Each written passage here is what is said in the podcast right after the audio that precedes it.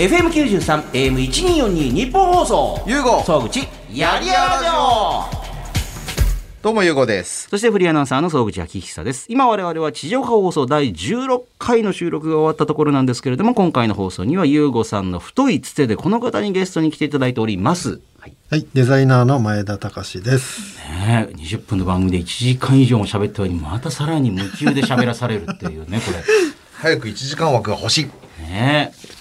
えーあ、あれ、前田さんでもラジオはあの、き昔聞いてたりしたことあ、もうラジオ大好きでしたおだ、ね。だ、誰の聞いてたんですか？僕関西なんで、あの、ヤングタウン、ヤンタン。ヤンタンですね。誰、誰ですか、ヤンタン？ゃ。つんくさんとかがまだ売れる前とか、つんくさん売れる前って、はあのー今と、今のあの、いわゆる、あのね、シュッとした感じと違って、結構あの、下ネタ的な下品な感じだったりとい。か。なんか芸人さんかなって思ってましたよあそうなんですね。そんな口癖でプーッとかよく言ってましたから。へえ 本当にあそうなんだいや、ただ、私、その売れる前からゲストが来ていただいてて、その、売れたいじゃないですか。なんか本編でもその話あったから、熱意で、あの、どれだけ熱意があって、シャラン級がどれだけすごかったかっていうと、休みの日あるじゃないですか。休むじゃないですか。休まないんですよ。メンバー全員が、レコード会社のあの会議室とかに集まって、まあ今はね、あんまあれですけど、有線。有線の営業所に一個一個電話していくんですよ。あのシングルベッドが売れた時にうん一個一個出ますんですよあの有線の。でそこってあなんか働いてる女性の方とかがリクエストに応えてかけるんですけどあのリクエストが来ない時もあるじゃないですか、そういう時ってその女性が好きな曲とかかけていいんですってなんか。あそうなんですか。そういう時にあのそういう「いやこれねシャ乱Qのねつんくと言いますけどもはたけですけども」とかって、今度ねシャ乱Qってバンドがねシングルベッド出すんですよ。これ聞い聞いたことないです。これいい曲なんですよ。もうねちょっとでも時間が空いたらぜひこれかけてくださいよ。とかってもうこれ一日中やってるんですよ。すごいな。そしたらやっぱ有線で、やっぱそんな電話してきてくれたら、あいなんか何でもいいって言ったらかけるじゃないですか。そうですねそっから有線からぐわーって火がついて、シシングルベッド売れてシャ乱Qがどんどんこう世の中に。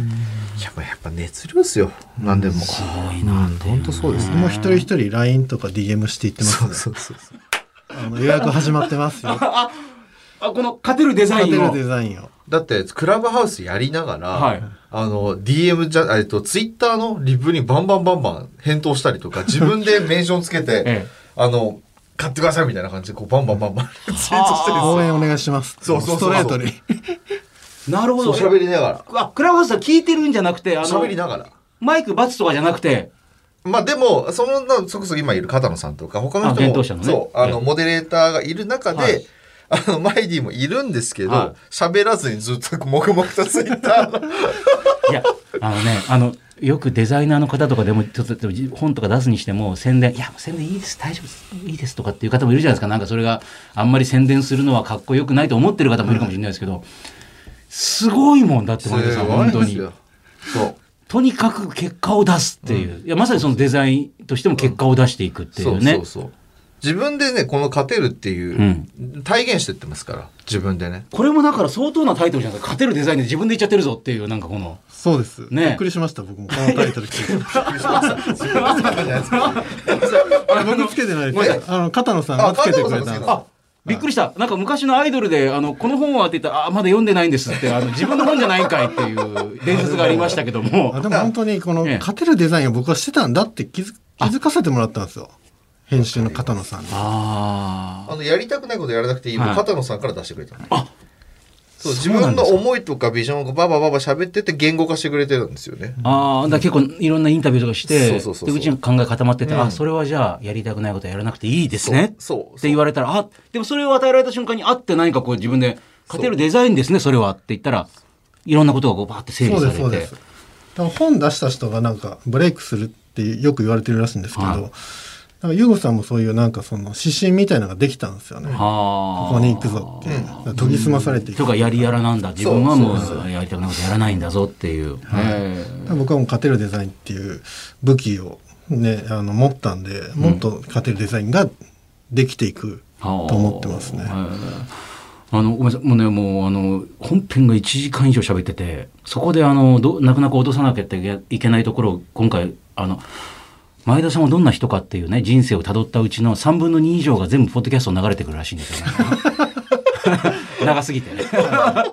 それはしょうがない。ええまあ、童貞の部分だけはあのちゃんと残してほしいんですけど、高校まで童貞だったっていいうつところまでは。童貞して。たんですか？ええ。え大学入ってからだったと思います。はあ、大学入ってから何年生ぐらいです1か年生です、1年生。お早いじゃないですかこれがまた本当ださっき言った大学デビューしちゃったっていう。本当は大学デビューですね。へこんなもん、あ浪人中は我慢浪人していたっていう中もね、途中からちょっと、そういうデビューに向けて準備してた まあどういう準備かを聞くと多分ね、まあどうなんだろうって感じなんで に向ねけ。た準備 ええあーなるほどまあなんとなく分かるの分からないようなねなるほ。どなるほどえええでねそのこの番組に来ていただいた方はポッドキャストでお話しいただくのはそのやりやら。あのやりたくないことやらなくていいっていう。やりたくないことって何なんですか前田さん。やりたくないこと、本当にこれはまあ、うーんと、自分じゃなくてもいいし、デザインですね、デザインで言うと。だから自分の考えとか、こういうふうにデザインしたいですっていうのが通らなかったらもうやらない。僕いつも、ええ。あのマイティに対して、はいはい。あのまあなんかそのめ名刺でもいいし何でもいいんですけど作ってもらう時にもうもうマイティがかっこいいと思ったものにしてくださいっていうオーダーを出すんですで一発目職を来たものに対して「いいっすね」で終わりです それでも逆に難しくないです。か何でもいいからやってって。一番大変なんですね。よ。、あのいわゆるだからお手並み拝見っていうね。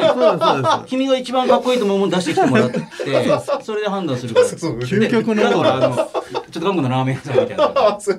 お客さんのこうねまだ前ででそこで出したものがドキドキですよねこれね。ね。出して、はいはい。なんて言われるかって。したら意外に「おいいっすね」って。今のところ「いいっす大ね体そう言ってもらうんですけどでも僕がえこれはあんまりえー普通の会社じゃ、えーこんなデザインしませんよとか名刺とかそうなんですけど、はい。黒に黒の印刷してるんではい。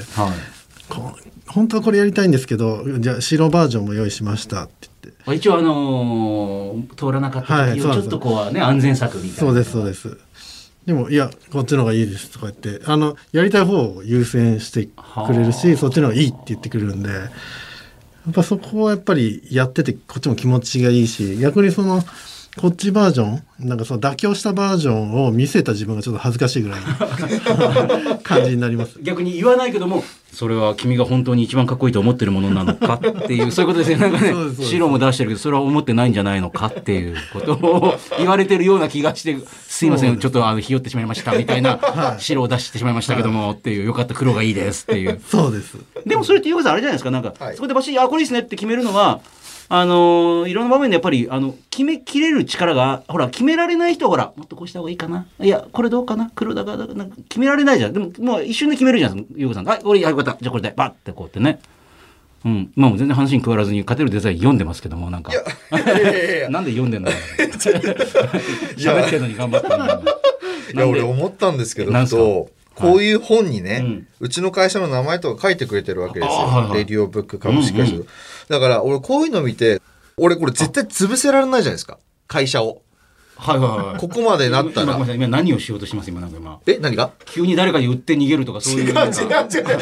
そうじゃ売ってて創業者利益を得て悠々とどっかなんかあのないないないない。南の島に。大丈夫ですか？ないないない、ええ。いやだからもういやだからこれこういうのをバシってねはい。出してくれてるってことはねレディオブックのそう、ね。まあフェラーリもそうですけど、うんうんいやよくよく考えたらフェラーリとかドーンって乗っけたり、まあ、前前にこう本出してくれたりって、はいはい。みんながその自分たちの信用のお裾分けをしてくれてるわけじゃないですか。だだって明日にもでも潰れそうな会社こんなの出さなくないですか？まあ確かにねねこの、まあ、残っていくもえ。そうのですからね残ってくじゃない本ですか。ねそう考えたら俺なんか絶対にこの会社潰せらんねえなってなんか自分でも思いますよね。ね5釣りぐらいから急になくなったりとかしたら嫌ですよねこれね初版にはまだあったなレディオブックとかって。そうならないように。あれ消えてんだけどみたいな。そうならないように。そね。ごっそりなくなっとるやんけみたいな。えー別のデザインなそないです。ならなならないように。ならないならないように頑張んなきゃなって思いました。えーはい。はい。さあではここで、えー地上波放送に入りきらなかったやりやラジオ特別編をお聞きください。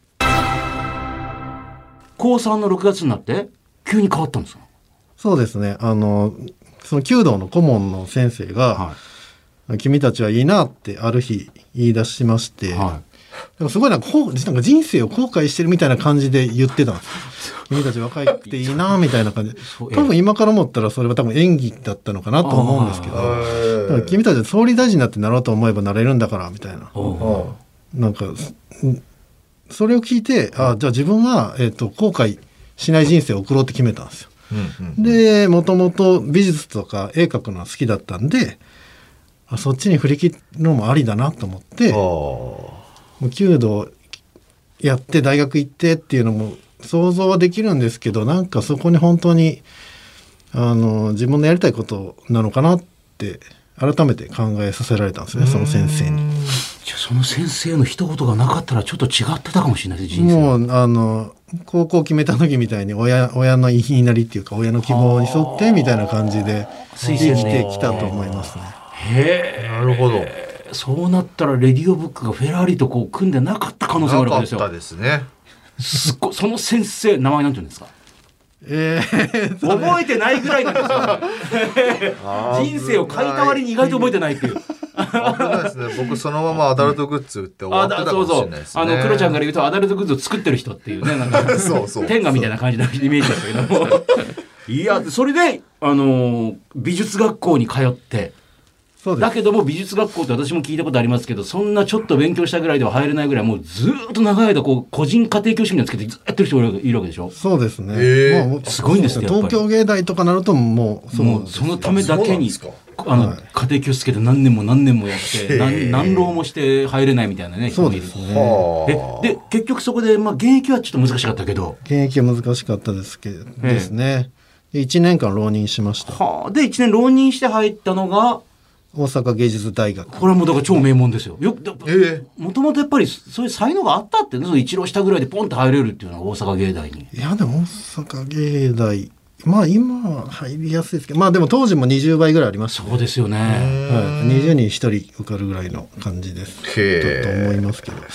親,、まあ。親からしたらええっていうことあるわけですねそうですね。なんで急に絵で絵で食って食ってな食えんうの、ん、いや、めちゃくちゃ反対されましたね、あの母親からは。はもう大学のねスポーツ推薦も受けたらまあいけるだろうみたいなはいは大学が2つぐらあいあったので、うんうん。そうだからうん。もうそういう学校に行きたいんだったら全部自分で決めて全全部あの自分で契約してやりなさいって言われへ半分怒られてい。ほう。あんたこんな絵描けんの？みたいな。パンフレットみたいなの送られてくるんですよ。ああそうだ。あであの卒業生のえそうなんですそうなんです卒業生の。で死ぬほど前写真みたいな絵とか描くから いやもういやできるみたいなこう できるか分からんけどみたいなと感じで。りあえずあのとりあえず突っ張ってみてもうはい。できるようになるみたいな感じで。できないから学校行くんだって言って。ああ、はい。まあそうですね。であのーそのナスでいろんな仕事をされてる中で、あっと思ってこう、はい。見つけたのがはい。優吾さん、はい、僕が見つけちゃいました。ど。の瞬間に見つけたんでしょうえっと、僕がその幻冬者さんかはい。らやりたくないことはやらなくていいと、書籍を出すときに、今日ちょうどね編集者の片野さん来てるんですけども、あの方がはい、あのやりやらまあ中小やあの略称やりやらで通しますけども、そのやりやらの想定デザインですね。本のデザインをあの最初なんかデザイナーさんが幻冬者さんのなんかそのおつながりで何人かいると。あの紹介しますよみたいな感じだったんですよね、でなんかつ話進んでたのかもしれないんですよ、はいはい。なんか進んでたよみたいな話は言われるんで、はいはいはいなんですけど僕的になんかその CD とかまあもそうだし、はい。ジャケジャケ買いとかあったじゃないですか昔。なんかそういう自分の諸女作だからこそデザインこだわりたいもともとデザインいろいろこだわってきてたので自分の好きなデザインにしたいなって思ってたんですよ。でまあ選ばれるっていうのは分かってはいたんですけど、うん。半分分かってたけど半分自分で決めたいなって気持ちがあったんで、はい。ずっとなんかツイッターでベーって検索してた時に見つけてはあ。の箕輪さんのあ幻冬者幻冬者の箕輪さんのサロンに入られてて、はいはい。でそこのバナーを作られてたんですよ。箕輪さんが腕組みしてるバナーを見つけて、このデザインなんかかっこいいな誰が作んだ作ったんだろう検索してたらたどり着いたのは前田隆という人間だったんですよ。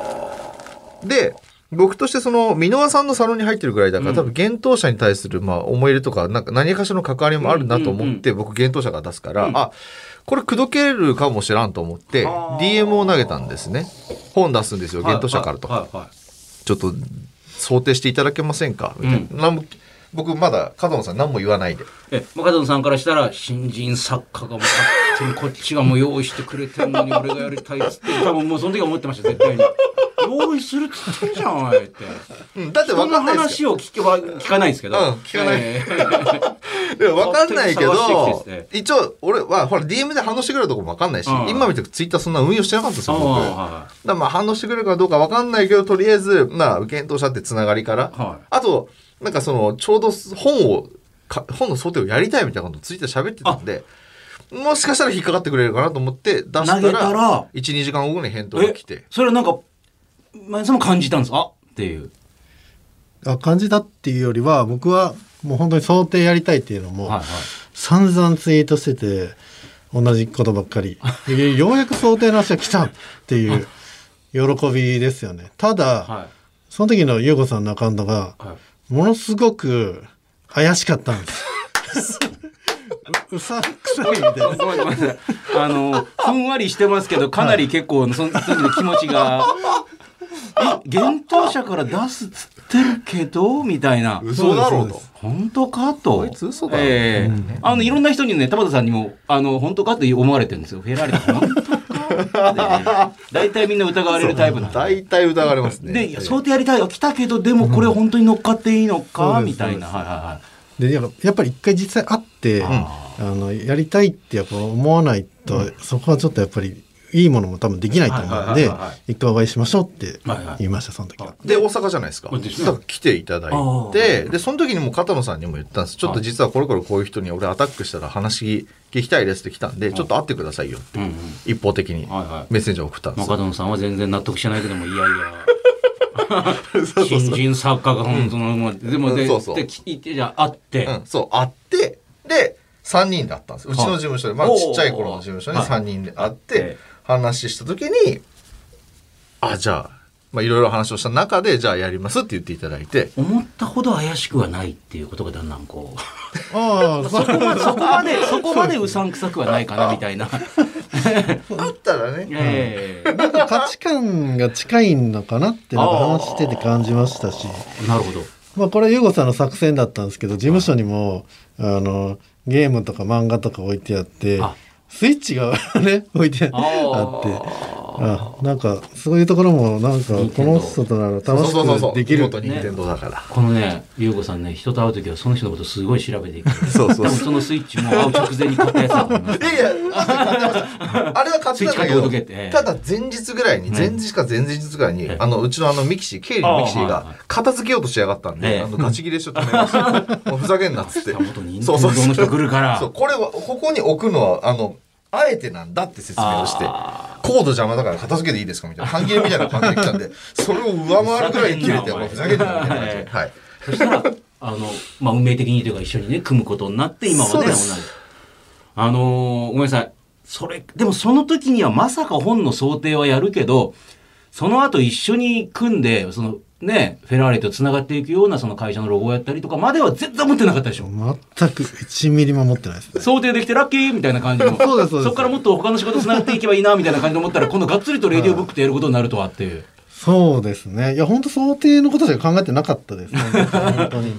ねフェラーリが、えっと、やりやら出したのが、うん。2月。2月2だ月か。2月に出してでフェラーリの話がほわほわっときたのはその年末ぐらいですね。年末ですか？そうだそうだそうだ。結構そんな間がないうちにその話が来て。そうですね。78ヶ月後ぐらいか。うん。でその話もちらほら来てたっていうタイミングもあったんでその前にロロゴのお願いもしてたんです。単発でね。うこの人いいからもうちょっと頼みたい。そうですね。ただ僕はそのロゴっていうのは実はその後うん。にがっつりやりたいから伏線として先に単発でお願いしたっていう感じだったんですね。うん、でその後まあ実質その、まあ、あの結婚してください的な感じの、はいちょっとうちのブランディング全部見てくださいと。もうがっつりもうこれが合体していきますよね。合体していこうと。ねっていう提案をしたら12ヶ月ぐらいちょっと待たされて。あれ？あれ？そこれ俺もし振られなえ。でもごめんなさいって最後に言われるのかと思ったしかもねあのある日突然ちょちょっと忘れかけてた時ぐらいにはい。長文の LINE が来たんですよ。え？めっちゃ長文の。あんま長文の LINE とか前にあんまよこさないんで。うなんビビって「え何何何?」と思ってどうした？そうどうした？と思ってはいしたら一緒にやりましょうっていうあかいや、ま、マジでね、あの時は一瞬本当にちょっとガガグってなりましたよね。へえ。もうななんか断断絶されるのかなと思って。ねえ。あの、一つ一つ怒られるのかなみたいな。出会いのことから全部怒られる。そうそうそうそう。やっぱそれはその期間が必要だったっていうかねいろいろこう考えてじゃあこれはやろうそうですねやっぱり、えーもちろんやりたいのはあるんですけどなんか半端にかかるのも失礼だし本気でやろうとされてるしでかといって僕もねそこにフルコミット、うんうん。量コミットの量が増えるわけですから、そのね本当に会社の未来を左右する一手だと思うんで、結構真剣に考えました。うん。ここで真剣に考えてくれた結果がそのフェラーリにつながり、っていう。そうだからその改めて申し上げますと前田さん手掛けたレディオブックのねそのロゴの入ってるあの特徴的な名刺がきっかけになってレディオブックは F1 のスクーデリア・フェラーリと日本企業としては13年ぶりのパートナーシップ契約を結び、ね、2020年そして2021年今年も今年も。ねさらにもっともっとこういろんなことで手を組んでいくっていう。ニューマシンの発表会やるんですよ。で、ちなみにもうこれ多分言っていいんですけど、はいはロゴ出ます、うち。発表会にブワンって出てくる全世界お披露目の場でうちのロゴも今回載ってるんで。はあそしてまた全世界の人がこの会社なんだってね。他の会社で知ってるけど。この会社何この会社なんだっていうこうね。サーバーにこうガッてくる。はあ。これが今日、えっと、3月の今日10、10日ですね。うん。まあでもこれこそやっぱりあの昔からねいろいろこんな仕事したいと思ってたデザイナーとしてはまあ本当に夢というかすごいですよね。ね想像もできなかったぐらいの 夢ですね。想像できないです、これは。まあそうですよね辞める時もこんなことできたらいいな中にもまだ入らないですよでもね入らないです、入らないです。ね、こんなことできたらいいなの中で フェラーリの車体とか乗るようなデザインをっていやいや待て待てってなることが現実になってるという。すごいですよね、これ。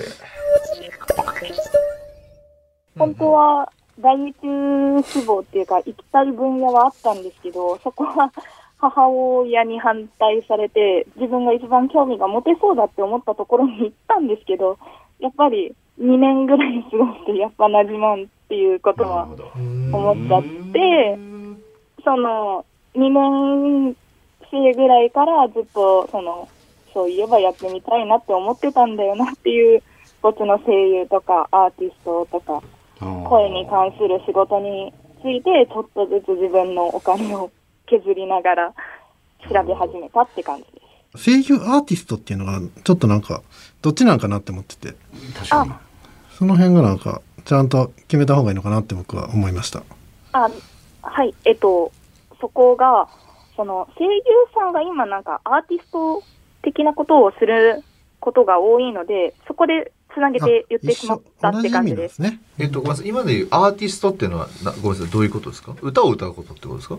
えっとそういうこ今のと、うん、ご時世というか、あの、流れの関係？はい。よく作成されるアニメとかゲームとかで、やっぱり歌うことが増えてきているっていうのがありまして、はいはい。それでその声優アーティ、兼アーティストみたいな歌うシンガーさん。みたいな方が多くなってきているっていうので、その今、声優アーティストっていうふうに、はい、お伝えさせていただきました。はい、あの私もその声優さんでアーティスト活動やってる方と一緒にお仕事とかもしたりしてるんですけれどもあのだあのアーティストでラコンサートもするし大きなとこでやるしちょっとアイドルっぽい活動してる方とか、まあ、いろんなパターンがあったりするんですけど、ねなん、か今の話聞いてると、なんか声優さんもなんかもうほぼアイドルとか芸能人みたいな同じようはでもまあ、な感じですよね。リュウさん結構そうですよね。はい、そうですね。そねそのイメージです。あの我々みたいにあの本当にあのドラえもんの声だけやっててあの顔知らないとかそんなんじゃなくて ドラえもんの声やってる人って誰だろうと思って後で知ってほらあのショックショック受けるみたいなほらそんなんじゃなくても顔も出していくし、はいはいはいはい。声もやっていくっていうそういう感じのことなんですよ、ね。ああ、なるほど。はいはいはい。ええ理解しました。まあ、もちろんリュウさんも分かってらっしゃると思いますけど声優さんとして独り立ちしていくのも超難しいことだってことはリュウさん分かってますよね。あ、はい。ほとんどの人が食べていくことができないんですよ。っていうか声優ってそもそも大変なはい。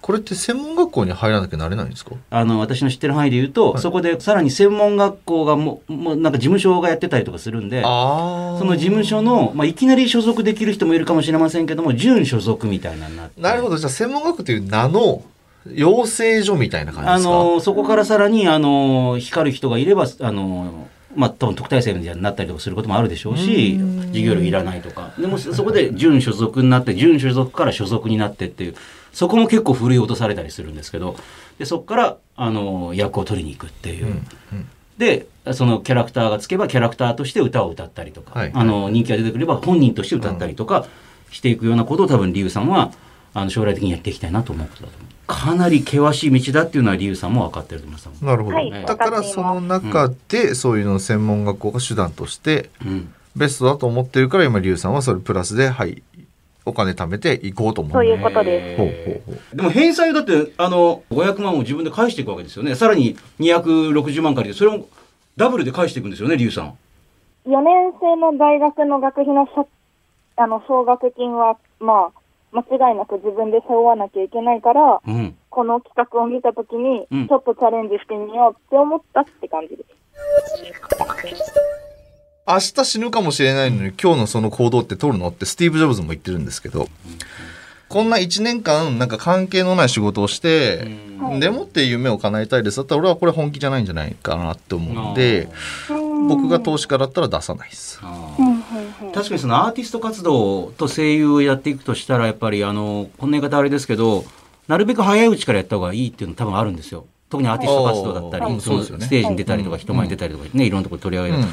だから多分そこで1年やってさらにそこからまた2年間学んだりしてるともう多分25を超えてくると思うんで、あの下からどんどんどんどん人が出てくるのでライバルが、確かにまあやれる時に早く始めた方がいいっていうのも一理も本当あると思いますけど、貪欲さなんですよね、うん。その結局今今すぐやんなきゃ私ダメなんですっていう、うん。そこも熱意にリンクするので、うん。はい。うん、あいやまだなんかその1年間で声優になるための修行時間なんですっていうんだったらいいんですよ、うん。うん。関係してることであれば。うん。例えばその格闘格闘家とかでもそうなんですけども僕も一時格闘技のプロを目指す時ってあのバウンサーって言ったあの用心棒みたいなバイトもしてましたし、うん普通に例えばコンビニでレジ打ちしてる時間よりうん緊張感あるじゃないですか。うんだからそれで格闘技にも生きるし、生きながらお金も稼げるし、なんだったらそういうとこって結構その後でスポンサーになってくるその人ともつながるし、確かに。うん。っていうふうに自分の夢と関係のある行動を常にするべきなんですよ。うんだからその教員やってることによって声優になれる近道があるんですかって話で。うんないなら意味がないなって思いますよね。はいそれ時間を金で売ってるだけなので。なるほど。だからそれがその我慢と忍耐の違いね。そうです、そうです。なんで今これリュウさんってまた我慢をしようとされてる。1年間。そう。うん忍耐するためにお金出してくださいなら僕は話聞きますけど。我慢の対価でお金出してくださいは嫌です。うん はい。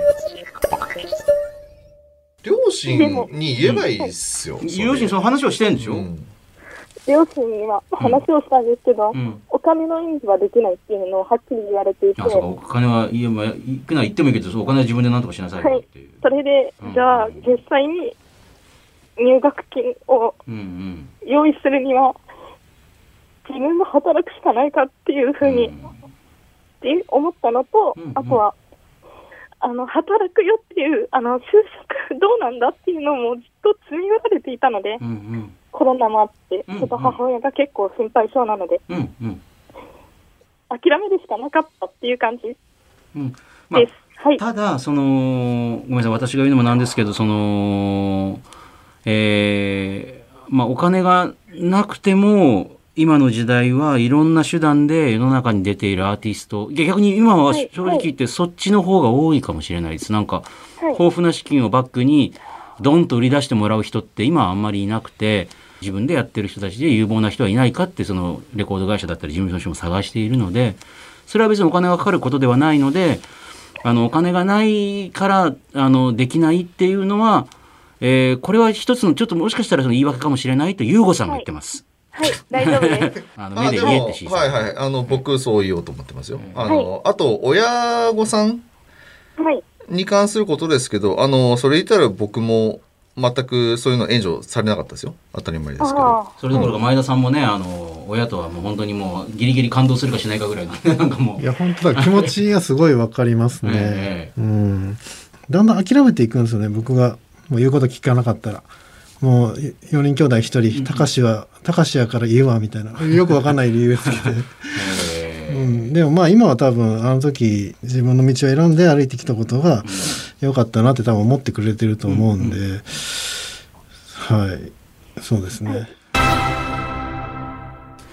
えー、20分の地上波放送に入りきらなかった分、まあ、それは1時間以上喋ってればね、もう、我々もどこがこぼれてるのかわからないぐらいですけれども、えー、地上波放送は放送から1週間以内ならラジコというアプリでもう一回聞くことができます。エリアフリーという機能を使うと全国どこからでも番組聞けますので、ぜひこの番組ラジコでもチェックしてください。さあ、ポッドキャスト、ね、エンディング近づいてきましたけども、改めてもう一回本のお知らせを、えー3月17日に幻冬者から勝てるデザインという本が出ました。改めてこれどんな本かって伺ってもいいですか？はい。えー勝てるデザインは僕が20代の頃に読みたかった、えーデザイナー向けの本です。でデザインを頑張ってる人の向けの本です。ただ、えーデザインに関係しないビジネスマンは多分一人もいないと思うんで、えーデザインを武器にしたい人は全員読んでもらって、今までこのデザインのビジネス書ってなかったですね。多分一冊も出てないと思います。デザインのビジネス書デザインのビジネスス書だと思います。でもちろんデザインの、えーが上手くなるそのステップアップできるノウハウ、えーこういうやり方いいよみたいなことも書いてます。ただこれあのもう一つこれ伝えたいのが特典として、えー、ナスってねやってらっしゃる会社、ナスの特製のオリジナルフォントが少量利用化でついてくるってこれはい。これ太っ腹すぎじゃないですかこれ。太っ腹です。フォントを勝手に使ってつけてますってそんな人います？だから実質本無料ですよね。そうだいや無料じゃなくて逆にプラスでしょどう考えても。これですね。だからこれはそうですね。僕はやっぱりいろんな人に読んでもらいたいとか広げたいっていうのがあって、本当にその初版特典だけなんですけども、あ。もうここれをを読んでくださいっていう意味で気持ちを込めて。非売品です、このこれちなみにもう初版ってアマゾンの方は売り切れてますよね。いや、まだ、これ、まだあります。あまだあるんですか？まだある。はい。本屋の本屋さんにはまだ初版はあか確保あ確保してあるってじゃあいうね本屋行った方がいいっすよこれね、あの、アマゾンのしまあでき、できれば絶対初版買った方が、これも得ですから、これ絶対初版買ってください、これ。えー、ちょうどほら、な今日、ポッドキャスト公開日が発売日なんで、うんまだ、はいまだあるかなっていうの本屋さん行けばね。うん本屋行きましょうはい、ぜひ皆さんこれ。勝てるデザイン、幻冬者から前田隆さんの本、これをお手に取ってください。あと、オンラインサロン、前田デザイン室っていうのやってらっしゃるって。はい。はい。これなんですか？これは、えっ、と、仕事では味わえないクリエイティブをっていうテーマではい活動してます。まあ、ここで本当出版みたいなことも実はやってまして、えー雑誌、今まで3冊、4冊、書籍。あ、あの、なんか、サウナのやつ。あ、サウナもあれはそうですね、箕輪さんのところと、デザインはほとんど前田デザイン室で。やってますね。これ入ろうと思ったら、これは、えっ、と、キャンプファイヤーっていうあのコミュニティページがありまして、そこでちょっと有料なんですけど、まあまあね。月額うんうん。5500円ではいはいはい。入れます。ただでも仕事でね、できないようなえーことができるので、えーその体験を、えーやってもらうっていうサービスですね。えー詳しくは前田隆さんのツイッターなどでもチェックしてください。あごめんなさい、今週私から一個お知らせがあって、3月19から28まで、俺のイタリアン、俺のフレンチなど、まあ、俺の株式会社が東京大手町 3K ビルの地下に、俺のグリル東京ってあるんですけども、えーそこで、えーミュージカルの名曲、ミュージカルスターの方々がどんどん出てきて、えー次々に、ああ、知ってる知ってるっていう歌を歌ってくれるという、えー俺のプレゼント、ミュージカルショーボックスに私は、私は司会として出演いたします。これミュージカルショーボックスというのは、あのーミュージカルスターの方、あと元宝塚の方とかね、えーが生み出す本物のショータイムを、あの、俺のが、えー誇る高級食材を使ったコース料理。これあのこの間、あの、行って食べてきたんですけども、俺のの方が言ってました。えー飲み放題付き特製コース料理、えー原価割れっていう。赤字ですね赤字ですね。じゃあこれも無料なんですねえーむ無料ですね。あとさらに無料な上に、俺のベーカリー特製のミュージカルショーボックス、刻印入りの食パンがお土産についてるっていう。えー全席して税込み、こう2万2000円なんです。まあ、それなりのお値段しますけども、あのーまあ、食事と、食事終わってからライブもありますから、コロナ対策万全にやっております。チケットなど詳しいことは、ミュージカルショーボックス公式ツイッターでチェックしてください。今日、いかがでした？前田さんのラジオ来てみて。いやーもう1時間以上喋ったと思えないぐらい早かったですね。楽しかったです。おお、よかったそんなこと言うと定期的に呼ばれますよ。大丈夫ですか？いやで呼ばれたいですね。本当ですか？全然あのはい。これはい。聞いてないですもうここで。いや喋ってください。聞いてたいいやそれ最後告知だけさせてください。いやいややめてください。で絶対に聞いてるっていうふりしながら別にクラブハウスで喋りながらなんかずっとあの本も売ってますよってすごいみんなにどんどんリプ打ってるっていう。ね DM どんどん打ってるっていう。で最後にあああの本出てますって言って帰っていくっていう。いやこれで田畑さん続いてうんまた柳の下に2匹目の土壌が現れましたからこの番組としては。そうですね。で準レギュラー準レギュラーこれからもよろしくお願いします、ありがとうございました。じゃあ今週はこの辺でまた来週ラジオラジコポッドキャストでお見にかかりましょう。また来週。また来週。ありがとうございました。ありがとうございます。FM93 AM1242 日本放送。ゆうご総口やりやらじょう